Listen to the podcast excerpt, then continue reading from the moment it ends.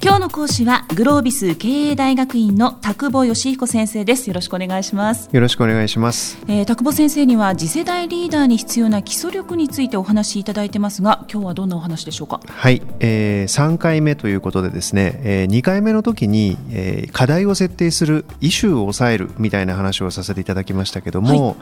えー、今日はその課題を分解しましょうという話を、えー、進めていきたいというふうに思います。課題の分解、はい、お願いします。はいえー、課題というのは、えー、一番大きな課題っていうのは当然ですけども、えー、その会社のトップが、えー、これから先こういう方向に行くぞと例えば設定するようなものを、まあ、大きく課題と呼んでみたいというふうに思います。ええ。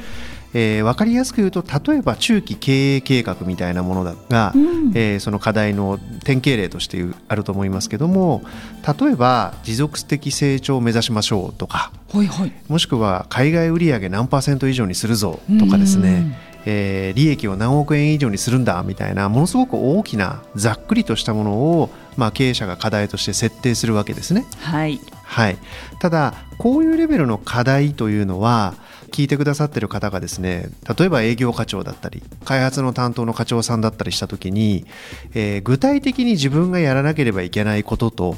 えー、今申し上げたような大きな話っていうのが直接的に結びつくかどうかっていうとですね結構怪しい世界だったりするように思うわけですね。直接一番大きな目標だけ言われてもじゃあ明日から私は何をしたらいいんだろうっていうところに、えーえー、なんか直接結びつかないで、まあ、会社の中継は中継だよね自分の部署の目標は自分の部署の目標だよねみたいなことに結構なりがちだと思うんですね。でそうすると変なことが起きるのが A 部と B 部と C 部と D 部の例えば目標を足し算しても会社全体の目標値に合わないみたいな。あなるほど。足し算してもなんか80%ぐらいまでしかいかないとか、えーえー、まあ、足し算すると150%ぐらいになってるとか。うん逆に行き過ぎ逆に行き過ぎちゃってるみたいな。でこういうのって、まあ、いわゆる整合性が取れてないっていう言い方をしたりしますよね。はい、で本来はどうあるべきかというと会社のトップがこういう方向性に行きたいっていう大きな目的を定めたらそれが例えば事業部ごとにちゃんと分解して渡されている。で事業部ごとの目標はそれぞれの部にちゃんと分解をして渡されている。そしてそれが課の目標に分解されている。でもっと言うとそれが本当は個人の目標に分解されているから個々人が目標達成ができたら会社全体としては大きな目標が達成されるっていう形に本当はなってるべきなんだけど意外とそうなってなかったりするっていうようなことが現状ですね。現実的にあるかなと、えーえー、なのでそういうことをこう考える上ですごく大事なことは例えば課長さんであれば部長さんの目的目標ってどうなってるんだろうということに思いを馳せてみる。あなるほど、はい、自分は A 課の課長、はい、で B か C か D か E かっていうのが5つ6つあるとするとじゃあ部長の立場からしてみた時に5人の課長の目的の目標の合計値がちゃんと部長の目標値になってるんだろうかみたいなことで一段目線を上げてみると全体として整合が取れてるかどうかみたいなことは分かりますよね。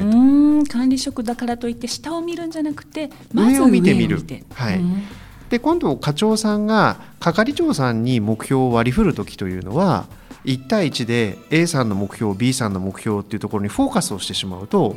合計値が自分全体の目標になってなかったりすることも結構あるので、はい、合計したら本当に自分が達成しなければいけないことになっているのかみたいな。つまり目標というのはやっぱり合計値で本当にそれが達成できる状況になっているかどうかっていうのを常に上についても下についても考えておかないとなんか変なことになってしまうっていうのがありがちなパターンかなというふうに思います。はい、もう一つ大事なことはそうやって全体との関係性を見ていくということとそれから何のためにその目標が設定されているのかってことをちゃんと理解をしに行くってことが大事だと思うんですね。原点に帰るということですね。原点に帰るということですね。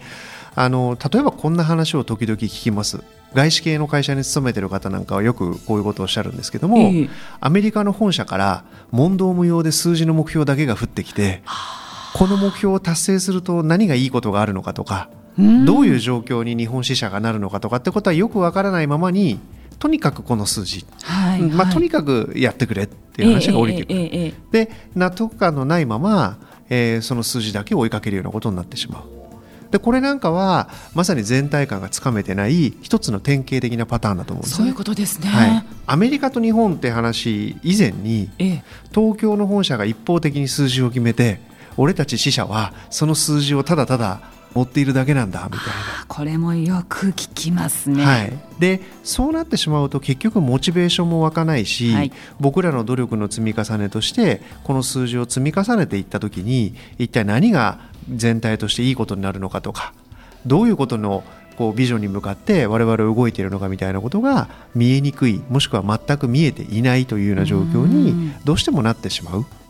なので目標というものを考えた時にはやっぱりちゃんと分解して合計値が一段上の目標になっているかという話とその目標を達成すると何がいいことなのかとか何に向かって誰のためにその目標を達成しに行こうとしてるのかみたいなことをちゃんと議論していかないと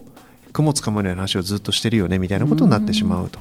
でもう一つ注意していただければなと思うことはですね、はい。その目標値って意外と例えばこの半期はいくらいくらの売り上げみたいな話だけいきますけども、い。やっぱりその裏側にあるストーリーですよね。意味を語ってあげるっていう語る側からしてみれば意味を語る。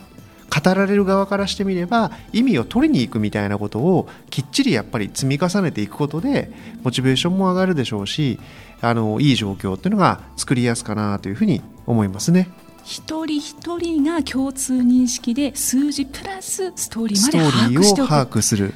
それでは先生、今日のまとめをお願いします。はい、えー今日は目的を分解して考えようということをやりました。前者の目的は事業部の目的に、えー事業部の目標は課のそして係のもしくは最終的には個人の目標にきっちり分解をして、えー合計値がその上の目標になっているようにしましょうと。それから目標を語る側は、えーちゃんと数字だけではなくてその裏側にあるストーリーとか意味とか、えーそういうものをきっちり語れるようになるといいですねと今日はそんな話をさせていただきました。今日の講師はグロービス経営大学院の田久保義彦先生でしたありがとうございましたありがとうございました。